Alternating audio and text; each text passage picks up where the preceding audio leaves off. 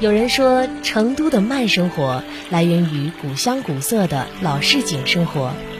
三千多年的蜀都历史文化生活，即使是现代气息浓厚的成都，也仍保留着古迹景观。就像作为成都老市井慢名片的宽窄巷子，虽然街道巷旁有很多现代元素，但旧时蜀都人的生活格调、浓墨重彩的买卖流通方式依然找得到踪迹。在这里，人们交流更加平缓亲切，少了几分急切埋怨。在今天的书香成都悦动厅天府书屋板块中，我们将带大家走进的是最具有成都气息的书店——剑山书局。其实我们的书店呢，就是你刚说开门见山，但也是很简，就就是很简单的，就是很直接的一个解解释嘛。从那个从那个来说，但是其实剑山呢这块，其实它就是一一种人生的一个哲学的一个思想吧，应该是这样的。成都是一座时尚与古老并存的城市，而剑山书局也许就是你寻找了许久能给你带来能量的地方。不是山，剑山不是水，然后又回回过来第三层的剑山又是山，剑山又是水，它就是人的一个境界嘛。其实就像上次那个李克强到了我们书店来的时候，他其实就把这“见山”两个字解读的就挺好的，非常有字，就是见山见水，书中见大世界。见山书局按字面意思就是书卷在手，开门见山。二零一六年春，李克强总理亲临这里造访，在店里一边阅览图书，一边触景有感地与店主和游人交谈。书中能见山见水，见大千世界，也能见古今中外，见世道人心。那一刻。三花楼带着成都本土文化气质的老成都芙蓉秋梦，以及两套散花自主创意设计的宽窄巷子明信片，承载着一个女子的文化使命，就像是天女散花一样，将成都的文化之花播散开来。给成都的渊源，成都的情怀是什么？那么情怀就上话，就是以前成都的隋唐的时候。杨秀就蜀王府，就是现在我们不正好已经挖出来的木莫柯河那地方，在那个成都的那个，呃，就是就是现在成都体育馆那个地方。那个时候三花楼就在那个地方就是有的，就是它其实，在李白的诗里面，比如日日照锦城头，刀光散花楼，它就是很美很美的那种景象的呈现，也是文人墨客向往的这一一个文化之地吧。所以说，成在宽窄巷子最成都的这样一个地方，怎么去展现我们成都的这种文化之乡、人文之之气？那么上花就做了第一个尝试。刚才提到不是我们现在做我们天府文化吧？那么我们上花上花书剑山书局，包括我们的上花书院，就是承载天府文化以书香来承载天府文化的一个所在地，而且是一个理想地。书局临街是宽窄巷子里唯一一处充满着文化气息的地方。木书架上，历史和人文旅游类的书籍整齐地摆放着，木屋的沉香。伴随着藏古纳今的气度，使得剑山书局格外让人流连忘返。每每午后时分，书局便向我们描绘出了一幅充满着闲适安逸的画面：桂花树旁边香茗一杯，葡萄架下轻聊闲谈，路人恍然大悟，这里就是天府文化的圣地。成都天府文化的图书在我们书店有专家，我们现在成立设立的天府成都书架，我们所有的书店里面都有，因为我们现在应该有八九个书店了嘛，包括博物馆、杜甫草堂、底下是水街文殊院，其实所有的书店里面。都会有关于成都的天府文化的这些书籍。其实，因为你看，你刚我说的地方，它实际上就是人流量比较大的，也是算文化旅游景区嘛。那么，其实那更多的人从我们这小小的书店，大的书店好，小都是我存在的什么？我们成都的人文情怀，我们成都的文化文化调调。同时，我们还在策划一些关于成都的一些图书。那么，你来到成都，你用什么的视角？你用什么的？什么的眼光去看成都，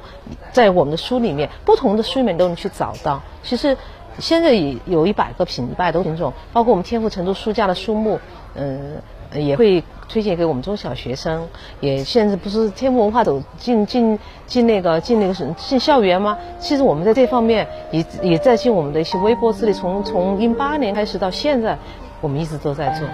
书局门口的邮筒可以寄出寄给未来的信，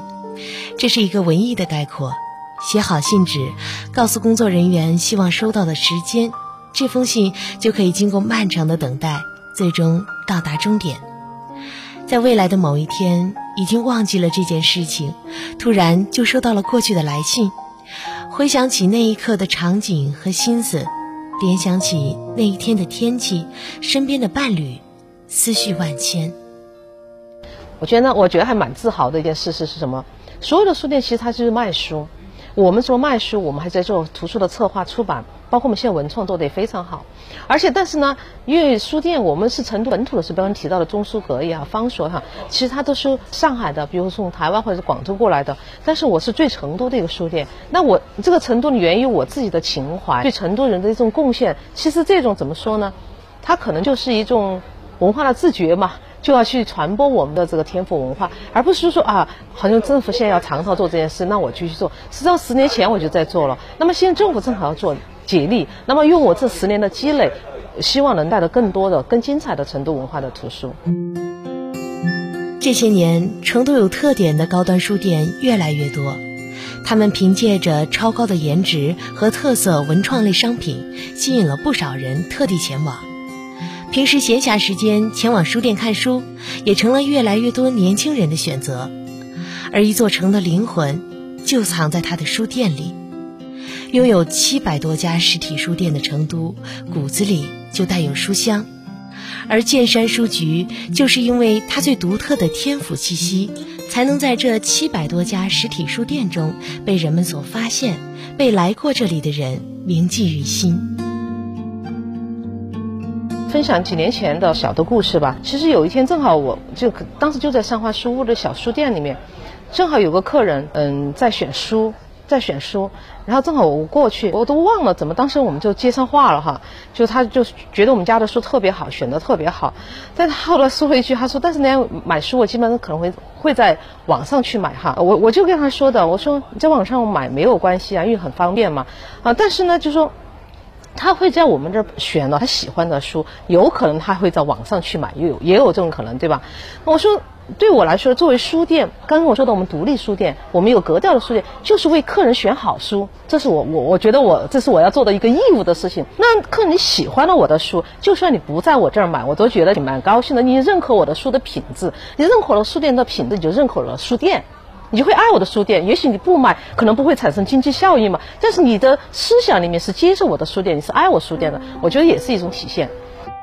作为宽窄巷子里文化气息最浓厚的地方，全国各地的文化名流总会在当地朋友的带领下到这里来聚会。地方上的文艺沙龙活动在这里需要排队安排，可以说是雅俗共赏，川流不息。这里虽时有热闹。却不完全是商务宴请的客套与浮华。爬上书局的阁楼是很理想的安静阅读的地方，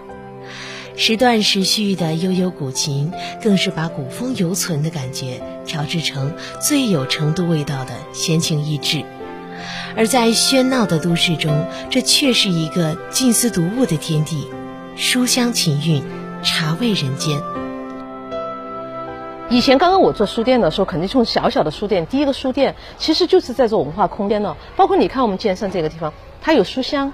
有有茶，有有饭，就我们说有吃饭的地方，然后有晒太阳的地方。其实它就是一种生成都人的生活方式。那么我们在我们体香是水街，它是我不知道你去过没有哈，在那个地方就是。河就是我们的肖家的一条河边儿，就是两层楼的一个小房子，而且很时尚的一个钢结构的建建筑。但是它就是感觉你就是穿梭在的时尚与传统之间。那个地方为什么？你到那个地方，你可以看看书，品品茶，闻闻香，然后听听我们的有些文化沙龙，包括我们那个地方有那个城市阅读空间，还可以去借阅图书拿回家去看。所以说，其实它存在的，它不不只只是不仅仅是一个读书，而且是以读书为嗯载体存在的更多的文化可能，应该是这样的，我觉得。所以我们就要往这个方向去走，让更多人用不同的方式接受成都的，包括中国的文化传。因为书院儿吧，它肯定应应该是传统的，但传统怎么去创新，怎么去让年就像你们这些年轻人接受，这就是需要我们去思考的。近年来，文化和旅游结合的趋势愈发明显，而借由文体旅融合发展，天府文化的魅力将会持续释放。一座世界级的文化名城正在中国西部迅速崛起。如今，廖云又在琼瑶遗址公园里打造了散花书院琼瑶客厅，让更多的人融入琼瑶古瓷文化，感受古代琼瑶的魅力。老巷子、老建筑有着老灵魂，虽然声不能动，口不能言，在茫茫楼宇间，却似乎能牵动缕缕的姻缘，寻觅着曾经的主人。宽窄巷子一直是成都人引以为骄傲的城市景观，它们不仅是古董，它们还是活化石。而茜山书局，无论春夏秋冬，那一幢隐身在芙蓉树后的建筑，依旧向过往的人们诉说着历史，演绎着当下，也展望着未来。